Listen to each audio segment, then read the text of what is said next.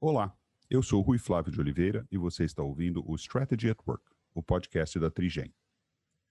Tem gente que, para sua vida profissional, escolhe uma carreira qualquer e se empenha para chegar ao topo.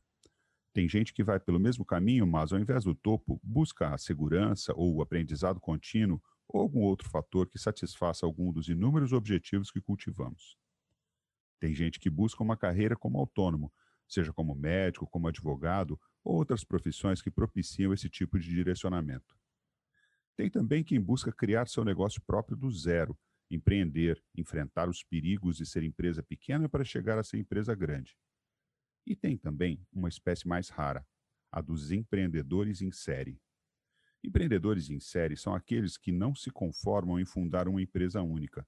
Fundam uma, duas, três e continuam fundando empresas ligados à perspectiva de criarem coisas novas, tirarem suas ideias do papel, vê-las florescer ou dar em nada e começar tudo de novo. Nessa categoria encontra-se Tatiana Pessoa, que vem vivendo sua vida profissional no caminho da criação de novas empresas. A história profissional de Tatiana já é fascinante em si, mas o bacana mesmo é ouvir o entusiasmo, a energia, a profunda paixão com que descreve a vida como empreendedora em série. Você vai ter a oportunidade de experimentar um pouco desse entusiasmo da Tatiana Pessoa agora, aqui no Strategy at Work.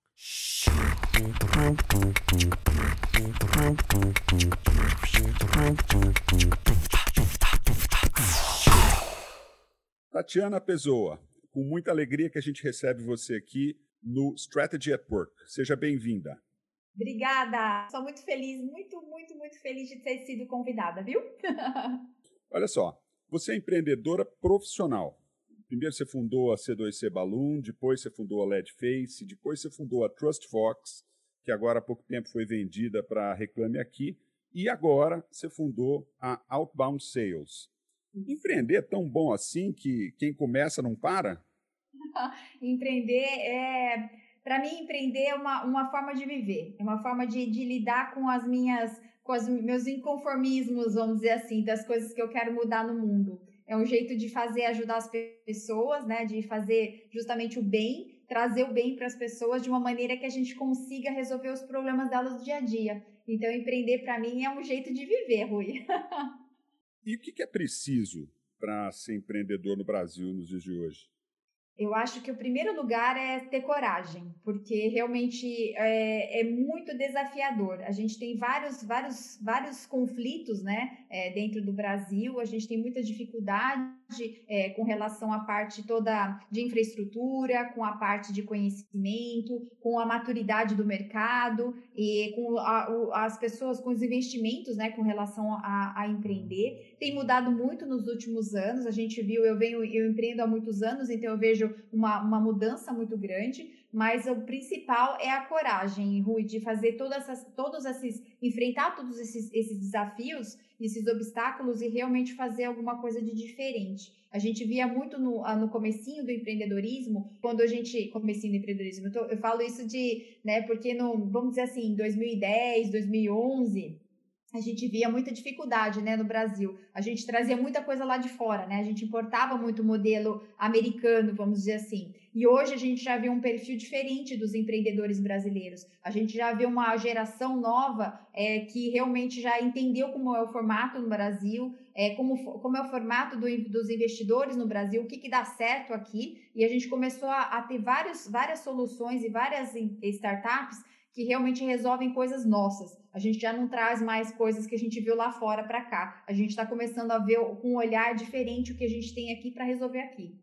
Você comentou uma coisa agora que me, me deixou pensando, essa questão da coragem. Eu acho que você tem razão quando você fala que é preciso ter coragem para empreender, porque você convive mais diretamente com a questão do risco, com a questão do desconhecido, com a questão da incerteza. E a gente olha para alguém que decide por uma carreira corporativa, por exemplo, vou procurar um emprego, e o que eu vejo, e aí queria uma crítica sua com relação a essa percepção, uhum. é que é muito relativa essa questão da, da coragem, porque se eu tenho que ter coragem para empreender, uhum. quando eu estou arrumando emprego, eu estou reduzindo o risco e estou entrando numa, numa situação que ela, ela tem uma certa previsibilidade maior, mas não é muito. Porque não.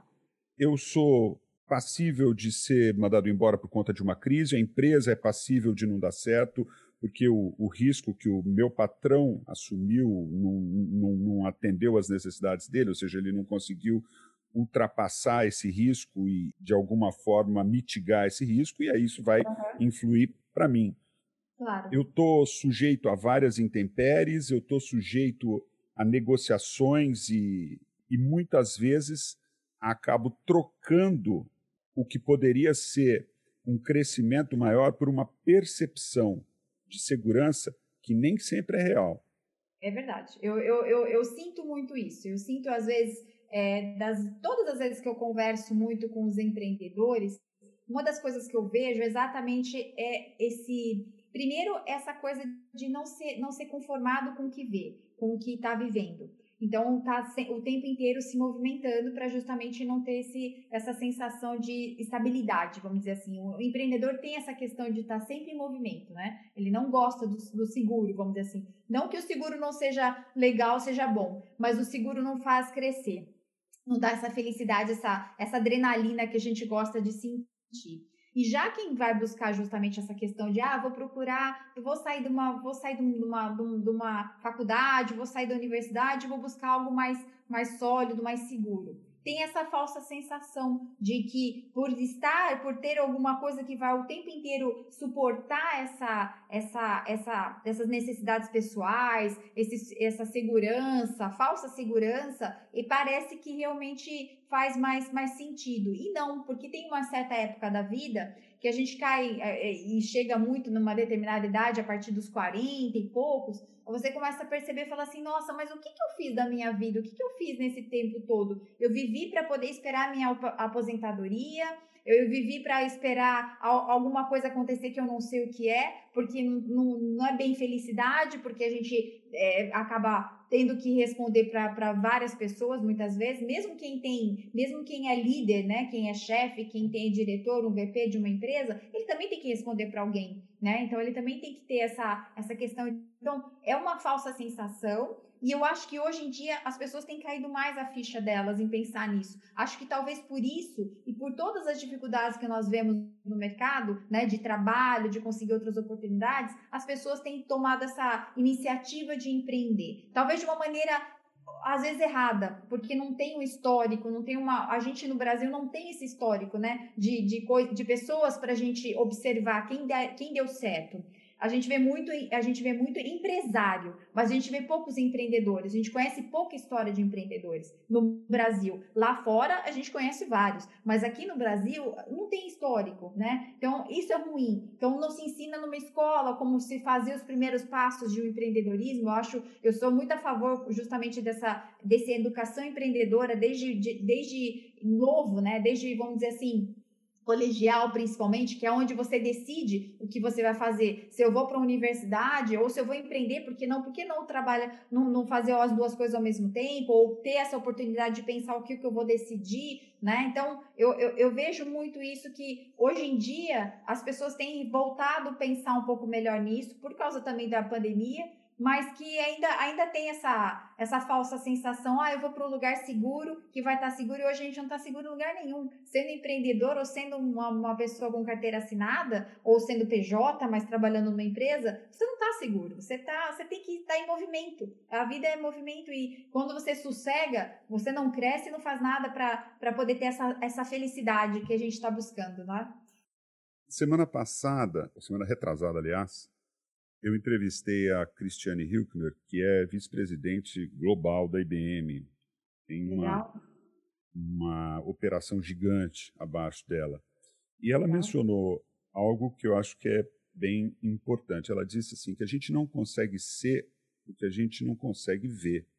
A gente não consegue ser o que a gente não consegue sonhar. Ou seja, uhum. eu preciso ter visto alguma forma de sucesso para eu poder me colocar naquela posição e pensar, eu posso ser essa pessoa. Mas se eu não uhum. vejo isso, fica difícil.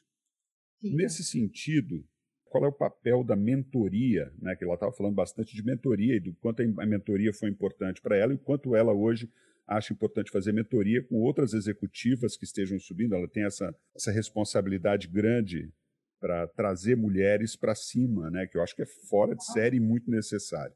Qual é, nesse caso, no caso do empreendedorismo, o papel da mentoria?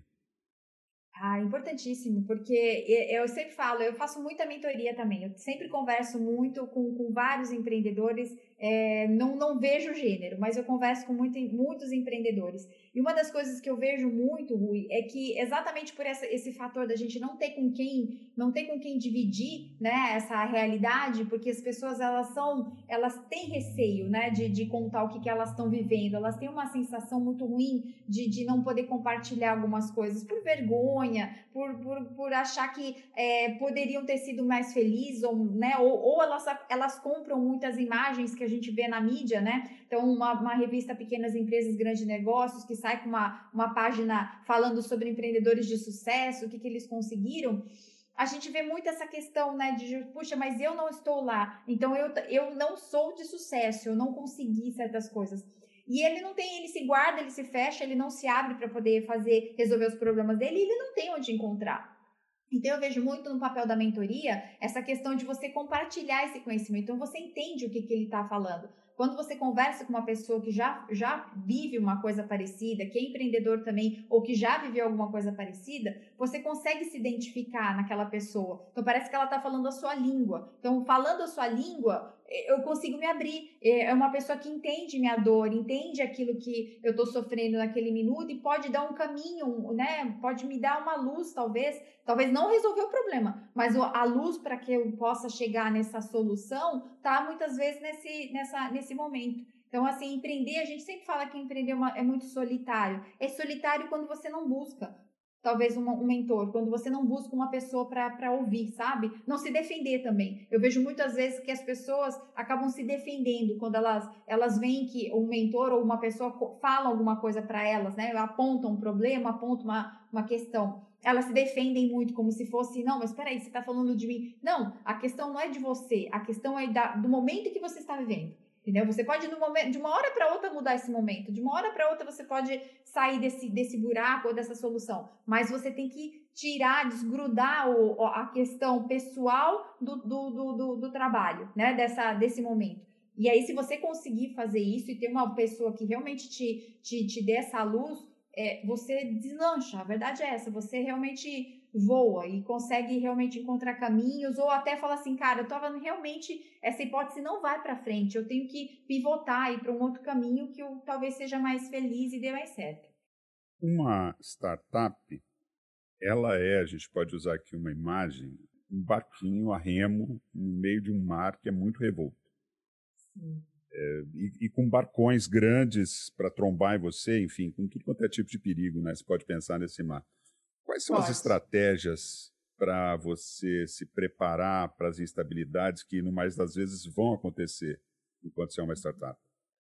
Eu acho que a questão é você ter muito, muita, primeiro muita fé no, na, na, no, no, divino, né? Muita fé em, no que você acredita, seja Buda, lá, Deus, providência, o que quer que seja. Primeiro você tem muita fé, que as coisas acontecem por, por algum motivo e é sempre para você aprender, né? Sempre tem uma, uma questão de aprendizado aí por trás. Segundo, que você tem que, na verdade, é, você tem que ter saber aquilo é um momento, você não é aquilo, você, é você está vivendo aquilo, né? Então, assim, ser uma coisa, ser, ser empreendedor é você estar tá o tempo inteiro fazendo coisas diferentes, em momentos diferentes, vivendo coisas diferentes. E tudo é momento. Então, naquele momento, existe um momento que realmente você está numa turbulência, que você está numa, num mar aberto e, e, vem concorrente, e vem situações difíceis, acaba dinheiro, ou chega dinheiro, mas aí falta pessoas. É, é cada hora é, é, um prato que você está rodando, e cada hora é, uma, é um problema que acontece nesse mar. Então, assim, você tem que entender que aquilo é passageiro, que aquilo vai ter um, vai, vai ter uma, uma um, um, tempo que vai, você vai acabar vivendo, é uma fase, e que você tem que aprender a conviver com isso. Então, buscar ajuda é sempre muito importante, você manter a fé muito, muito determinada e saber para onde você quer ir. É, onde, ou qual que é o seu objetivo nisso tudo? Seu objetivo é ser feliz? Seu objetivo é seguir, é, é, é ficar rico? Seu objetivo é ajudar as pessoas? Seu objetivo é ser, é ser famoso? Então, qual é o seu objetivo? Se você tem um objetivo determinado e se você sabe que isso é o momento que você está vivendo, então realmente você vai, vai, vai começar a ter, a entender como que, como que funciona. Não, não, nunca vou dizer assim, ah, mas é fácil, eu fiz isso. Não, eu também caí muitas vezes. Eu também já chorei muito, já tive, errei muitas vezes, errei e acertei muitas vezes, mas ao mesmo tempo eu sempre tive muita fé, sabe? Muita certeza, assim, que uma hora as coisas iam voltar ao normal, ou iam voltar num, num caminho onde eu não tinha nunca imaginado, que foi o que aconteceu durante toda a minha vida. Eu fui por um caminho e de repente eu saí em outro, e as coisas acabaram dando certo, dando errado, acabaram dando certo. E eu tive sempre que sempre me apegar nessa fé, que é onde eu queria ir. O que eu queria fazer era ajudar as pessoas, é ter essa, essa tranquilidade de poder trabalhar perto de pessoas que eu, que, eu, que eu admiro, que eu amo, aprender muito e fazer coisas que ajudassem as pessoas, que as pessoas chegassem para mim e dissessem assim: Poxa, Tati, foi você que fez aquilo, cara, isso me ajudou muito. Para, putz, muito obrigada por você existir nesse mundo, porque realmente você fez a diferença na minha vida. E eu tenho vivido muito isso nesses últimos tempos, né? Então, isso para mim é, é, é, importantíssimo, sabe? Realmente, para mim, é a minha medida de sucesso, sabe? Que valeu todo esse caminho que eu percorri. Nós vamos por um breve intervalo. Se você está gostando dessa entrevista e quer ouvir outras, como por exemplo a entrevista que eu fiz com o Eldis Matiuso, CEO do canal Telecine, inscreva-se no nosso podcast. Você vai encontrá-lo no Spotify, você vai encontrá-lo no Apple Podcast, você vai encontrá-lo no Google Podcast. Está à disposição e a gente gostaria de ter muito você como ouvinte. A gente volta já já.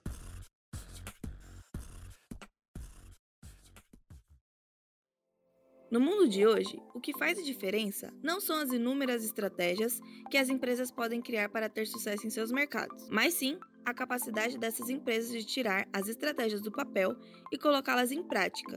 Entre outras coisas, é isso que fazemos há 16 anos na Trigem. Ajudamos empresas e organizações a crescer, a superar obstáculos, a atingir seus objetivos, alavancando o máximo do seu potencial e transformando este potencial em sucesso.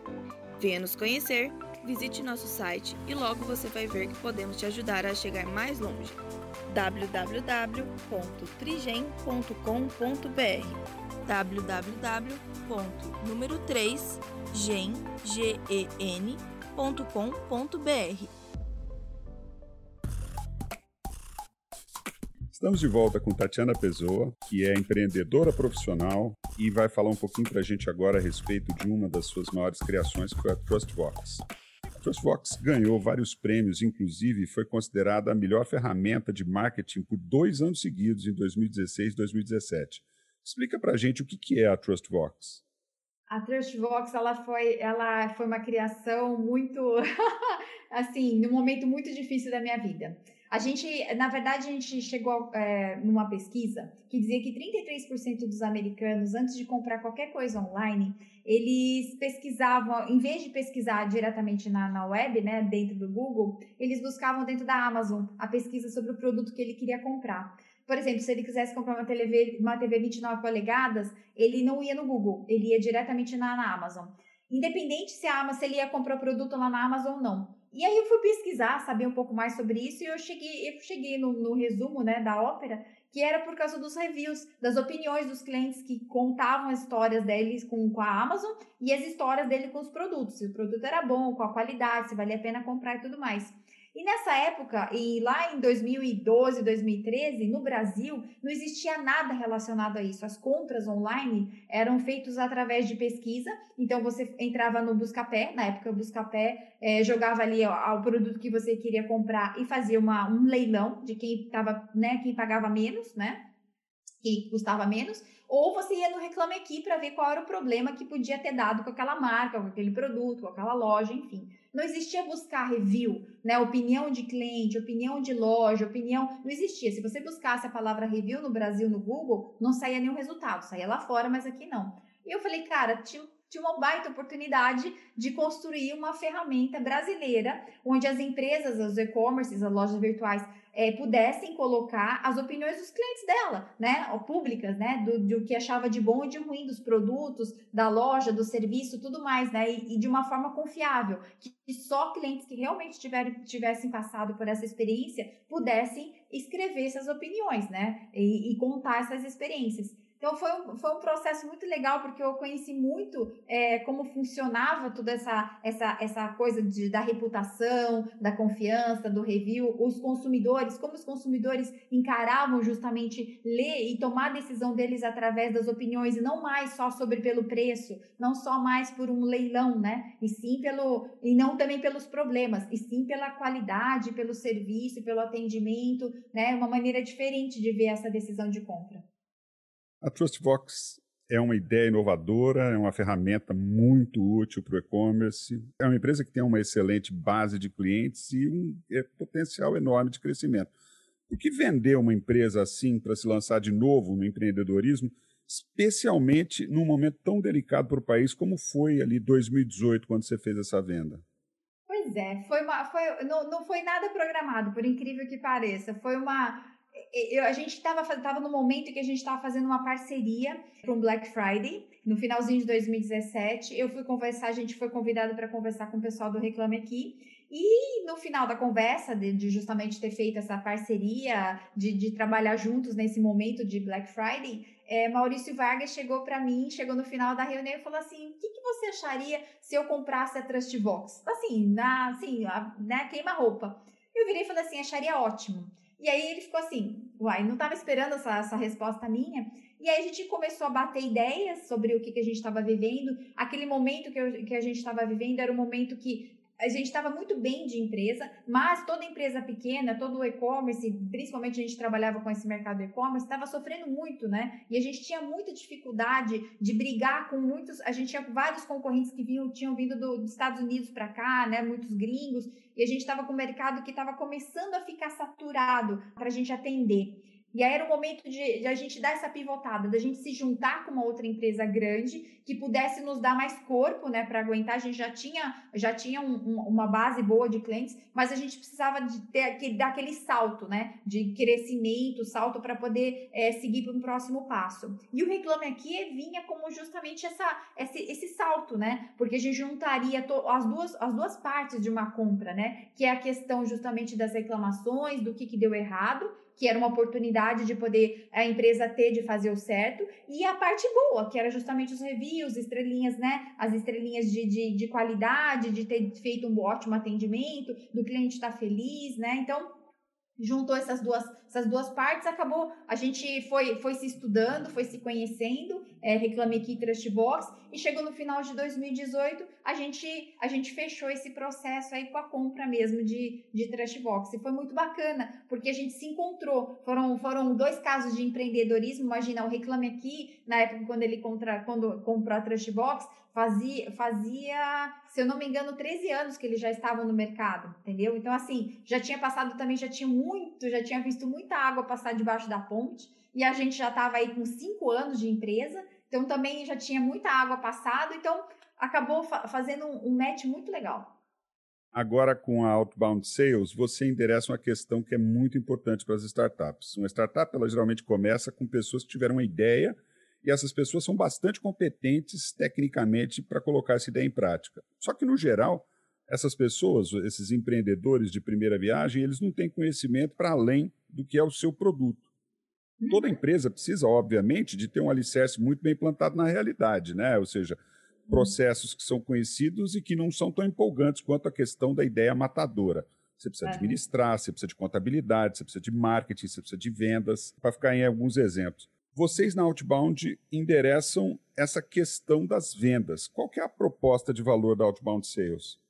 A gente trabalha com uma proposta de valor em, duas partes. A primeira parte é justamente fazer com que essas startups, essas empresas de tecnologia, elas tenham, na verdade, pessoas muito boas para fazer essa primeira, essa, essa parte da, da venda, né? Que é o coração da empresa. Então, muitas vezes elas têm produtos ótimos, então elas têm uma solução maravilhosa, mas que não está saindo, do, não está vendendo, né? Não está não tá vendendo que nem pãozinho, né? Então tá parada isso. Então, toda essa parte justamente de fazer é, é, essa venda, de conhecer quais são, as, né, quais são os clientes, conhecer quem é a persona que está com, comprando seu produto, oferecer esse produto de uma maneira correta, entender a dor, conseguir tocar nessa dor desse consumidor para que ele possa falar assim, nossa, então quer dizer que isso aqui soluciona meu problema? Sim, a gente soluciona, a gente tem a, a, gente tem a cura para essa dor sua, bora, bora experimentar, bora comprar. Então, fazer esse processo de, de fazer os, os consumidores dessa, desse produto comprarem é questão de vendas. A gente tem que fazer e, e ter pessoas boas, né, nesse, nesse meio tempo. Então, ter ótimos é, é, SDRs, né, que a gente chama, que é justamente a pessoa que vai fazer a primeira, primeira prospecção, levantar oportunidade, um closer muito bom, né, que é justamente o cara que vai fazer uma apresentação do produto,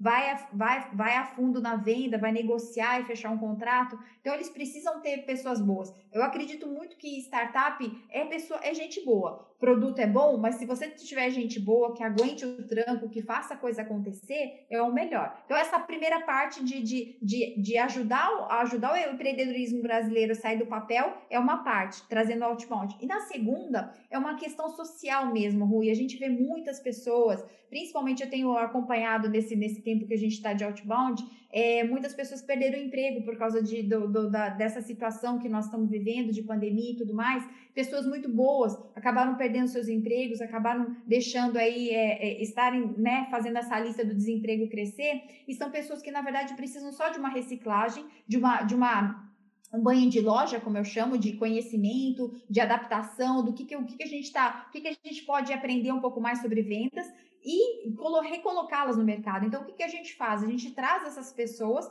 que são esses SDRs, esses pré-vendas, esses closers, e a gente faz esse treinamento gratuitamente para essas pessoas. Então, a gente traz esse conhecimento para elas, elas fazem esse treinamento de 20, 22 horas de conhecimento de outbound, que é vendas mesmo, vendas inside sales, que é ligação, né? Fazer, fazer o cold call, fazer uma ligação perfeita fazemos esse treinamento e apresentamos essas pessoas para as empresas que querem contratar. Então a gente faz o match. Então as empresas, as startups que precisam dessas pessoas conhecem as pessoas que estão treinadas por nós e a gente faz esse match. Então elas acabam se encontrando e aí é aquela a questão de cultura, né? Se a cultura da empresa casou com a cultura do, do, do, do candidato, bingo, eles estão trabalhando, estão aí é, contentes né, um, um, acaba, acaba sendo tendo a vida mudada porque consegue voltar ao mercado, consegue trabalhar, e a startup tem a vida mudada também porque consegue vender, consegue conhecer seu consumidor, consegue aí crescer e, né, e se tornar aí, quem sabe, um próximo unicórnio no Brasil.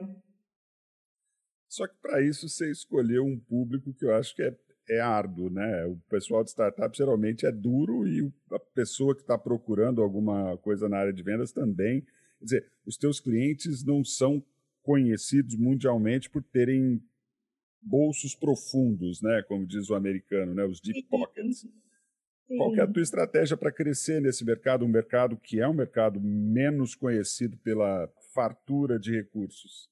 Eu acho que a gente tem um mercado muito grande nas empresas tradicionais, Rui. Porque as empresas tradicionais hoje em dia, elas sentem ter a mesma dificuldade que as pequenas. As pequenas têm o bolso curto, mas as grandes têm um grande problema do do acomodar, acomo, sabe, acomodar. Porque aquela história assim, a gente sempre vendeu desse jeito, por que, que a gente vai mudar agora? E de repente eles começam a perceber que uma startup menorzinha, que é um pouco mais, né, que tem um pouco, uma, uma equipe muito mais enxuta, um pouco menos gente, um marketing totalmente feito a guerrilha ou a redes sociais, de repente está vendendo tão, tão vendendo bem ou melhor, ganhando contratos que a grandona não está, entendeu? Por quê? Porque se acomodou naquela estrutura de ah, é sempre a mesma coisa, a gente sempre fez assim, e o sempre fez assim acaba falindo muitas empresas grandes, né? Então, assim, eu vejo, eu vejo uma oportunidade muito grande de reciclar esses vendedores, essas pessoas que estão no tradicional hoje e que assim falam assim: eu quero vender como uma startup, eu quero ser tão ágil quanto uma startup, eu quero ter esse conhecimento que hoje eu não tenho.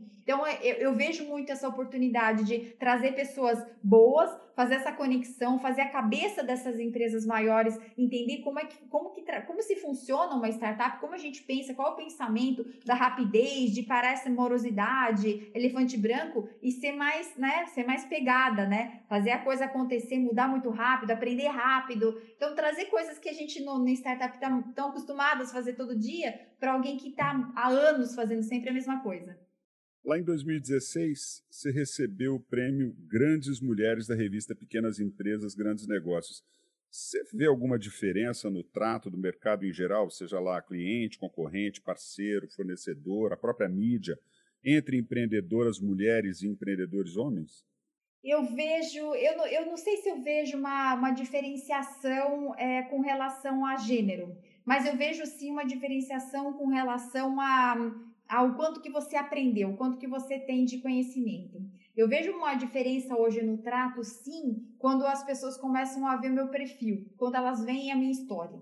Aí eu vejo sim uma diferença. Eu acho que as pessoas mais jovens, elas têm que, elas têm uma dificuldade um pouco maior de conversar com outras pessoas. As pessoas olham, ah, mas quem é essa pessoa? Quem, né? Da onde veio? Qual a história que ela tem?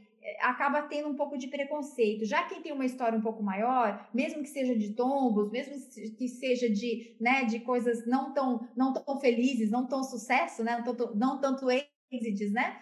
Eu vejo que eu, eu vejo que existe essa diferença. Há, uma, há, uma, há um preconceito. Hoje tem muita gente que, que conversa comigo de uma maneira diferente, talvez pelo fato de eu ter vendido uma empresa, de eu ter feito um exit, né? De eu ter feito, de eu ter histórias para contar sobre o, meu, o que eu fiz já da minha vida. E quando eu tinha uns anos atrás, antes de Reclame Aqui, antes disso, eu, eu, eu tinha que lutar mais, eu tinha que ter, por exemplo, uma assessoria de imprensa para contar sobre a minha, minha história, o que eu fazia, minha vida, eu tinha que me mostrar muito mais, eu tinha que estar muito mais participativa em alguns eventos, em, algumas, em alguns momentos, porque as pessoas não davam essa oportunidade para me ouvir minha história. E talvez eu tivesse uma história tão igual ao tenho hoje, talvez a única coisa que eu acrescento é reclame aqui sobre essa história, mas que eu tinha a mesma bagagem, o mesmo conhecimento, o mesmo tudo. Mas hoje elas me dão mais ouvidos do que antes. Então eu vejo essa diferenciação, eu vejo, mas não de gênero. Eu talvez não sinta tanto gênero como algumas mulheres que eu sei que, que na, nessa, na tecnologia acabam sentindo. É, existe, né? Existe bastante. A gente percebe isso ainda hoje no Brasil e em vários locais do mundo. Eu estou lembrando aqui de uma história, na verdade, de um documentário do Michael Moore, Uhum. Uh, aquele onde invadir agora, né? Onde que a gente vai invadir depois? Que ele, ele invade, entre aspas, vários países para entender o que, que, de bom tem lá dentro. E ele vai para Islândia. E a Islândia resolveu o problema da crise de 2008, aquela crise financeira gigante, crise imobiliária gigante, que virou uma crise financeira gigante, de uma maneira Sim. muito prosaica. Eles simplesmente substituíram os, os diretores das instituições financeiras finlandesas por mulheres. E hum. a mulher tem essa questão de agregar mais, ela, ela pensa no todo enquanto o homem. Muito, eu sei que eu estou sendo aqui é, estereotípico, mas o homem tem muito disso, de ser o matador, de traz o lucro e não me interessa o resto, e a mulher está pensando de uma maneira mais global. E é, esse pensamento mais global fez com que a Islândia saísse do problema da, da crise de 2008 muito mais rapidamente. Aí eu fico pensando, como é que a gente traz mais mulheres para o empreendedorismo? Porque eu acho que mais mulheres empreendendo, a gente ia ter uma, uma sociedade que teria a chance de ser menos um pouco injusta do que ela é hoje eu acho que é uma questão também, é, as mulheres elas têm uma dificuldade um pouco maior, Rui, elas têm essa, esse benefício de poder abraçar muitos, muitas coisas ao mesmo tempo, né? Conseguir ser vários papéis em vários momentos da vida, do dia a dia delas, a gente consegue ter esses papéis. O problema muitas vezes é a questão da segurança mesmo que a gente fala, essa questão de se, se manter segura, sabe? Se manter, manter a família segura, que é uma, uma responsabilidade, manter os filhos seguros, que é uma responsabilidade, se manter segura, que também hoje em dia a gente tem que ser, ter essa preocupação de ser, por ser mulher, ser mais frágil, e, e não, é, não é bobagem, é mesmo mais frágil, a gente é mais frágil nessa, nesse mundo. Então, assim, existe essa questão de, de, de, de do que fazer. E, e eu acho que às vezes pega essa questão, sabe? A gente não abre isso para ninguém, obviamente, porque a gente tem que, tem que se demonstrar muito forte, mas é uma questão muito complicada. E uma coisa que eu vejo muito também, apesar de os homens falarem muito, as mulheres são muito concorrentes, elas concorrem muito entre elas. A gente tem essa, essa, essa essa agressividade do homem é ruim para a gente. A gente é concorrente, sim, mas a gente não é agressiva. Então, muitas vezes, às vezes, o mercado é, tem uma agressividade muito ruim, que a gente não está acostumada, a gente não, não, não, tem essa, essa questão entre nós. A gente tem uma questão de, de sim, é, é, não ser, a gente se compara muito com outras mulheres, a gente se compara muito com, com o que está acontecendo, isso é ruim, mas a gente faz isso meio que naturalmente mas a gente não é agressiva. E eu vejo muito essa agressividade nos homens. Então, muitas vezes, quando você vai falar de negócios com homem, eles não querem, talvez, às vezes, negociar com mulher exatamente por isso, porque eles têm essa essa questão muito ríspida, muito, né, de um jeito que é masculino mesmo. É, eu acho que é questão mesmo do, do, jeito do homem, né? E a gente não, a gente tem toda essa questão delicada, a gente vê muitos pontos, a gente analisa muito antes de tomar uma decisão, a gente vê o global, né? E vê quais são os, né, os riscos, faz quase que uma planilha para poder ver onde que está o bem, o mal, o risco, né? Faz, faz uma, uma, uma, avalia muito. A gente toma uma decisão, quando a gente toma a decisão é muito, muito bem pensado, muito bem analisado, já penso. E, e, no, e no, no, no mundo dos negócios para os homens, não. É uma questão assim, meio que, ah, é agora, acabou, e vamos lá, entendeu? Isso, isso afeta muito. Aí a mulher fala assim: ah, não, isso não é para mim. Isso já é, né? Não é bem isso que eu queria. Eu queria uma coisa mais, né? Mas por isso que tem associação, às vezes, de mulheres empreendendo, porque a gente quer ter mais papo com outras, o que, que elas estão fazendo, se ver na outra, entendeu? Essa, essa relação do observar, né? Olha, eu posso fazer igual, mas eu faço diferente, né? É, é, é gostoso isso, né? Dessa, esse companheirismo, talvez. E a gente não vê isso em homens, né? Em homens a gente vê assim, ou, é, ou, ou tá junto, é, ou tá, né, parça, ou é, entendeu? É inimigo e pá, né? Vamos, vamos tiro, porrada e bomba, né? Hoje você é uma empreendedora de sucesso, com várias empresas fundadas, com uma história bem longa e, bem sucedida na tua carreira de empreendedora profissional. O que, você sabe hoje que você gostaria de poder entrar numa máquina do tempo, voltar lá quando você tinha seus 20, 21 anos de idade, quando você saiu da faculdade, e dizer: Ó, oh, Tatiana, eu preciso te falar uma coisa muito importante. O que você sabe hoje que você gostaria de ter sabido naquela época? Eu acho que o mais importante é assim, as decisões que você vai tomar são decisões importantes, mas não tenha medo de tomar, porque são elas que vão fazer você ir para outros caminhos. Como uma mulher, eu também sempre tive muito medo de tomar algumas decisões, sabe? Fazer, me arriscar muito. Mas ao mesmo tempo, depois que eu me arrisquei, aquela história, depois que eu me arrisquei, é ótimo. Puxa, que decisão boa. Mesmo quando dava errado, eu falei, nossa, que bom que eu tomei essa decisão, que bom que eu fui por esse caminho. Então, acho que se eu contaria para Tatiana lá, lá do passado, eu falaria assim, ó, não tenha medo de se arriscar se joga, vai, vai, não, não, tenha medo de, de, de errar e acertar, porque você vai para lugares maravilhosos, você vai conseguir ir para lugares muito que você nunca imaginou na sua vida. E, e foi exatamente o que aconteceu. Muito bom. Acho que funciona também à medida que a gente a gente se prepara, né? É, se é. prepara e você se sente preparado, estando ou não, você tem a percepção de que você está preparado, vai, faz. Vai. Né? Vai. É, acho é que funciona muito bem mesmo. Né? A, gente muitas vezes se questiona e fica parado na, na, indecisão quando a decisão teria sido mais adequada. Um excelente conselho.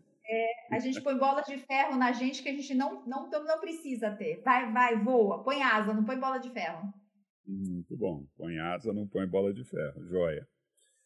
E para terminar, daqui um ano mais ou menos eu vou chamar você de novo para vir aqui para conversar com a gente. E então eu gostaria que você fizesse uma previsão, seja ela social, econômica, política, empreendedora, uma previsão. O que, que você acha que vai acontecer? Um, um, um fato significativo que você acha que vai se tornar realidade ou né, uma situação significativa que você acha que vai se tornar realidade nesses próximos 365 dias? Eu acho que a gente vai continuar usando máscara e não tenha vergonha nenhuma de continuar usando máscara para se proteger, porque vai ser necessário. A gente vai viver momentos bons, a gente, eu acredito que esse, esse, esse retorno é, a, a, a, uma nova uma normalidade vai ser importante para todos nós, para a gente ter, fazer coisas diferentes. Eu acho que nesse período que a gente viveu trancado, a gente aprendeu que a gente pode viver em qualquer lugar do mundo, não há necessidade de, de, de juntar um monte de coisas, né? A gente tem, a gente antigamente tinha várias necessidades, comprar roupas, comprar isso. Hoje a gente vê que não é necessário tudo isso, que a nossa casa realmente é o lugar onde a gente tem que cuidar muito bem. A gente tem que ter esse, esse carinho pelo lugar onde a gente mora, porque é um lugar muito é, é sagrado até para poder guardar. E principalmente o que a gente tem que pensar assim, estudar porque o mercado, eu vejo muita gente falar sobre apagão, apagão de talentos, apagão de talentos. Eu não acho que seja apagão de talentos. Eu acho que a gente tem que aprender a estudar, voltar a aprender a estudar. Eu vejo que nesse período todo que aconteceu, é, várias pessoas deixaram de estudar, infelizmente, né, por causa de, de não estarem as escolas fechadas, universidades e tudo mais mas existia uma maneira da gente estudar, da gente buscar esse conhecimento, fazer realmente aquilo que a gente queria aprender e como aprender, né? A internet veio para isso, a mídia veio para isso, as redes sociais vieram para isso, mas a gente acabou levando para um outro lado. Então, assim, voltar a estudar, realmente voltar a estudar. Não existe apagão de talento, o que existe é preguiça talvez de estudar, preguiça de tomar essa primeira, essa primeira iniciativa. Então, buscar de novo conhecimento, o que fazer com as informações que a gente recebe. Informação sem movimento não vira conhecimento. A gente tem que usar essa informação que nós temos em movimento, fazer com que elas aprender com elas, ver o que, que a gente pode fazer, errar e, e consertar. Então, assim, o que eu vejo nesse, nesses próximos anos é assim: vamos pegar essa informação toda, esse monte de informação que a gente tem, e vamos fazer ela virar movimento, vamos estudar, vamos fazer, vamos crescer, vamos criar coisas. Então, assim, do nada, eu dentro de casa, eu de novo fui correr atrás de empreender. E podia, qualquer pessoa podia falar assim: nossa, mas você é doida, tá empreendendo dentro de casa. Eu tô empreendendo dentro de casa, eu tô fazendo as outras pessoas e tô ajudando outras pessoas. Não dá para fazer. A gente só precisa se movimentar, pegar informação e virar, virar em movimento. Muito bom, Tatiana. Muito bom conversar com você. Que bom. Te agradeço bastante. Espero que a gente possa se falar novamente e Desejo todo o sucesso do mundo nesse teu novo empreendimento. Muito Amém. obrigado pela presença aqui no Strategy at Work. Obrigada, obrigada eu, Rui. Um beijo grande para todo mundo.